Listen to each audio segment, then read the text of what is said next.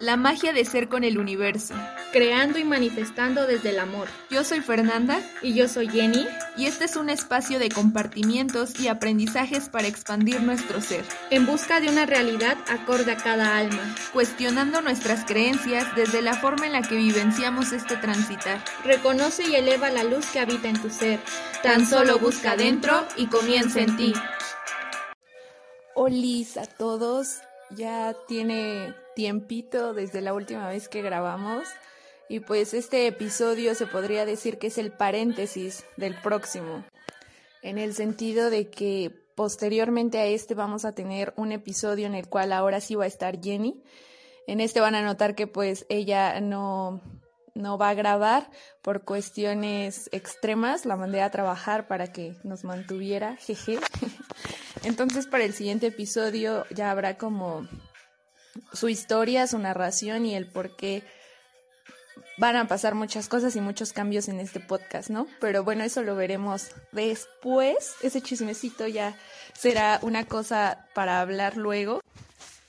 Quise grabar este episodio para también yo creo fielmente en esto de los ciclos y pues trato de alinearme con esto del año nuevo y, la fecha específica del 31 entonces quise hacerlo para dejar como, como este aprendizaje que ahorita está presente y que y con el cual quiero terminar de cierta manera el año, terminar aprendiendo esto principalmente. Tantas cosas que se aprendieron, pero creo que esta es una de las que más me está costando y que hoy, mientras barría, así reflexionamos aquí, este, hubo mucho, mucho cuestionamiento respecto a muchas cosas. Y, es raro, ¿no? A veces una cree, uno cree que ya ha avanzado en este camino del reconocerse, amarse, eh, ser auténtico, auténtica, pero de repente te topas con algo que es de, a ver, vamos a ver si es cierto. Y es ahí cuando más difícil se vuelve la situación. Bien, he visto estas publicaciones en Facebook respecto a no romantizar el amor propio. Pues sí, es no romantizar el ser humano el ser humano trae consigo un sinfín de cosas y creo que de las más complicadas que hasta ahora he vivenciado es como este cuestionarme qué estoy siendo yo y de qué forma amo y de qué forma me gusta que me amen. O sea, el amor termina siendo uno de los de las emociones que todos los seres humanos tenemos, pero nos es complicado aprender a, a sentirlo, porque no solo por el hecho de sentir ya se sabe amar, como cualquier cosa, creo yo, todo es un aprendizaje constante, un reconocimiento de, de nosotros mismos. Entonces, yo ya sentía como acá el, el super nivel en el cual reconozco mis cambios, reconozco mis fortalezas, me, me, enuncio en lo que estoy siendo, pero de repente suceden ciertas cosas que sí te hacen tambalear y que te hacen dudar de si realmente lo puedes lograr. Pues para aterrizar como un poco más la situación, eh, yo, yo, siempre he sido como bajo esta idea de, de eh, no sabría cómo explicarlo, la forma en como yo he entendido el amor, lo he pensado y deviene desde mi infancia, ¿no? También el ver cómo mis padres se relacionan, cómo mis seres cercanos en esa etapa de la niñez concebían el amor y, siento que tengo mucho de, de, tantas personas que atravesaron mi vida y también de los medios de comunicación, qué películas veía, muchas cosas, ¿no? Entonces, de cierta manera, siento que sí, siempre he idealizado el tener una relación con alguien más, porque lo pienso como el, lo pensaba, o todavía de repente viene como el fin último, ¿no? Conectar con alguien, ser con alguien. Pero en ese conectar con alguien también se me metía este discurso de, bueno, los errores se perdonan, ¿no? O tienes que ver la forma de acoplarte, no sé, como ciertos pensares que sí he tratado de ser muy crítica, pero que estaban presentes y de repente aparecen todavía. Entonces cuando aparecen estos pensamientos y es como de, bueno, ¿qué has aprendido? ¿Qué has aprendido en el transitar de todo este tiempo en el que como todos hemos pasado por sin fin de vivencias que nos hacen cuestionar nuestras creencias y cuestionarnos a nosotros mismos? Pero cuando no se aprende, da un temor, ¿no? O sea, como que queremos que en cada error por lo menos exista este aprendizaje y nos forzamos a sentir ese aprendizaje. Entonces, hoy que aparecieron estos pensamientos de inseguridad pasados respecto al amor o de que todos los hombres son iguales, o sea, porque yo lo digo de mami, ¿no?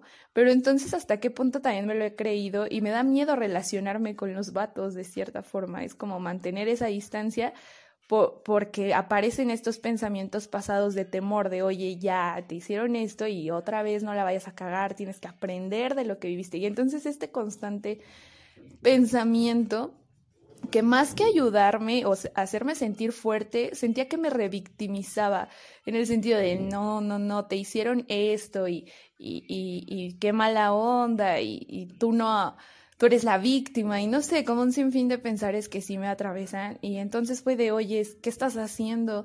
Realmente el revictimizarse es bien, cabeza explotando. Entonces, pues este papel de la víctima no me estaba gustando porque estaba centrándome en aquellos momentos en los que me hicieron daño. Nada más en esos momentos, ¿no? Cuando algo pasó y me hizo llorar, cuando una relación no funcionó, cuando alguien se fue, no sé, todos esos aprendizajes que he pasado. Y era centrarme en el dolor. Y a veces pienso que de la forma en la cual mejor recordamos los humanos es a través de la memoria, pero no recordamos, bueno, sí, o evidente, ¿no? Pues recordamos por la memoria. El punto es que siento que cuando pensamos en algo, nos llega más porque viene la emoción del momento. O sea, tal vez no recuerdas específicamente qué sucedió, qué te dijeron, pero recuerdas la sensación que estuvo presente. O sea, tan solo piensa la primera vez que te rompió en el corazón. ¿Qué sientes inmediatamente? ¿Viene el pensamiento de, ah, sí, fue en tal lugar, con tal persona? ¿O viene la emoción? A mí me viene primero la emoción así de, ah, no más, ese día estuvo bien gacho. O sea, y se siente el dolor porque está ahí presente por más sanado que se tenga, pero nuestro nuestro ser todavía lo resiente, ese es el resentir, volver a, activar esos sentimientos que están presentes y que se activan a través de nuestros pensamientos. Entonces me estaba centrando en ello y era como caer en este papel de víctima y, entonces ya mejor no salgo con nadie porque pues no voy a saber poner límites, voy a cometer los mismos errores, un sinfín de cosas, ¿no? Hasta que pues puede, a ver, ¿por qué me concentro en aquello que me dolió? O sea, sí entiendo el reconocer esas heridas, pero ¿por qué enfocarnos en ellas y no tomar en cuenta todo lo demás, todo lo que englobó ese dolor, todo lo que posibilitó, potencializó ese dolor?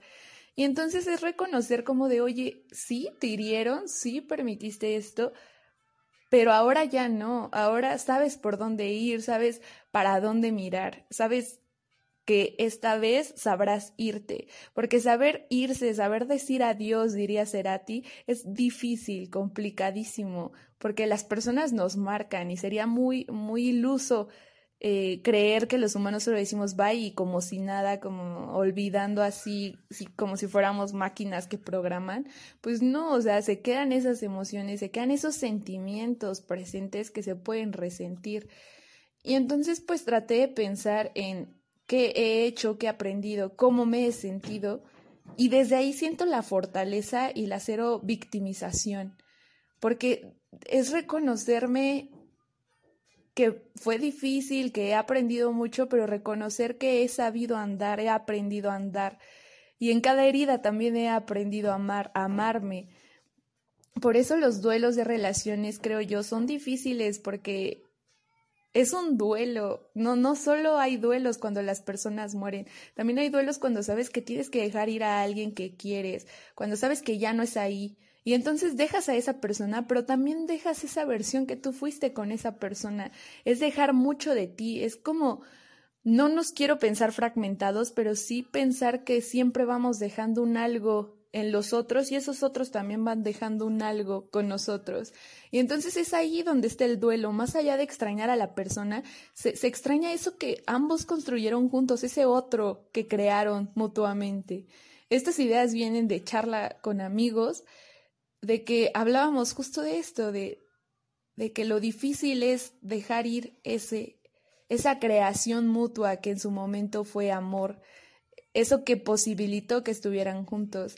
Y es ahí que debemos de entender que, que, y sobre todo entender a otras personas que pasan por los rompimientos entre sus vínculos, porque sí es romperse, romper una parte de lo que fuiste y creaste. En ese amor hubo una creación. Pero también cuando está esta despedida hay también una creación, ya dependiendo de cada uno de los que formaran parte de la relación, pero a su manera hay este este aprendizaje, este, esta creación de ahora qué quiero, ahora para dónde quiero ir, qué quiero de mí, porque te enfrentas a ti, te enfrentas a tus tener ese alto, a aquellos miedos que entiendo y abrazo porque dolieron y están ahí, no puedo ignorarlos, pero también es abrazar esa otra parte de mí que es fortaleza, que es un un árbol que resiste, que aprende. No sé, desde ahí siento que está mi poder, ese poder de, conocimiento, de reconocimiento de mí para cuando yo sienta que algo no va bien, yo sienta que en ese espacio no puedo ser yo, que en ese espacio no hay posibilidad de amor, podré irme porque no soy la misma que fui antes. Obviamente todas esas partes anteriores me recomponen y están en constante movimiento y las, las siento, no las ignoro, las atiendo. Y en ese atenderlas es también decirles tranquilas, acá hay otra parte que nos sabrá guiar, nosotros nos sabremos guiar. Y pues ya, o sea, este, este episodio, solo les digo, es como la pausa de la pausa, el paréntesis, y por eso dura muy poco y, y pues también porque no está la Jenny, la que acá me complementa y, y me da unos súper este, comentarios que me hacen cuestionar, por eso no se alarga más. Y pues creo que este reconocimiento que les hablaba de al inicio es el reconocimiento de aprender a confiar, porque más allá de aprender a confiar en el otro, bueno, aunque sí, evidente es importante y hay que trabajar en ello, también hay que confiar en nosotros, que estamos vibrando diferente, que estamos aprendiendo y que, que ya habrán otras formas de amar hemos aprendido otras formas de amar y amarnos.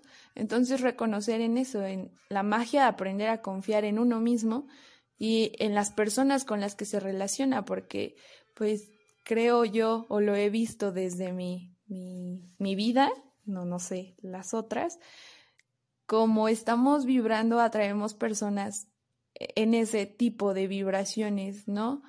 Entonces, confío en que yo estoy trabajando en mí y que las personas que lleguen a mí también necesito que estén trabajando en ellas, ellos, porque no me podré relacionar con otras personas que no están en esa misma sintonía porque no va a funcionar, vamos a estar en distintos niveles de conciencia, distintas formas de ver y entender el mundo y sobre todo de ser en el mundo, que sería imposible esa relación o ese vínculo. Entonces, creo que el mantra, no creo, digo mucho creo amigos, pero no, sostengo que el mantra de, de que quiero potencializar es el aprender a confiar. Yo soy creadora, co-creadora de mi vida y por ello puedo aprender a confiar, a confiar en mí, en mis creaciones, en mis vínculos, en mi ser. Y pues ya, nos despedimos porque pues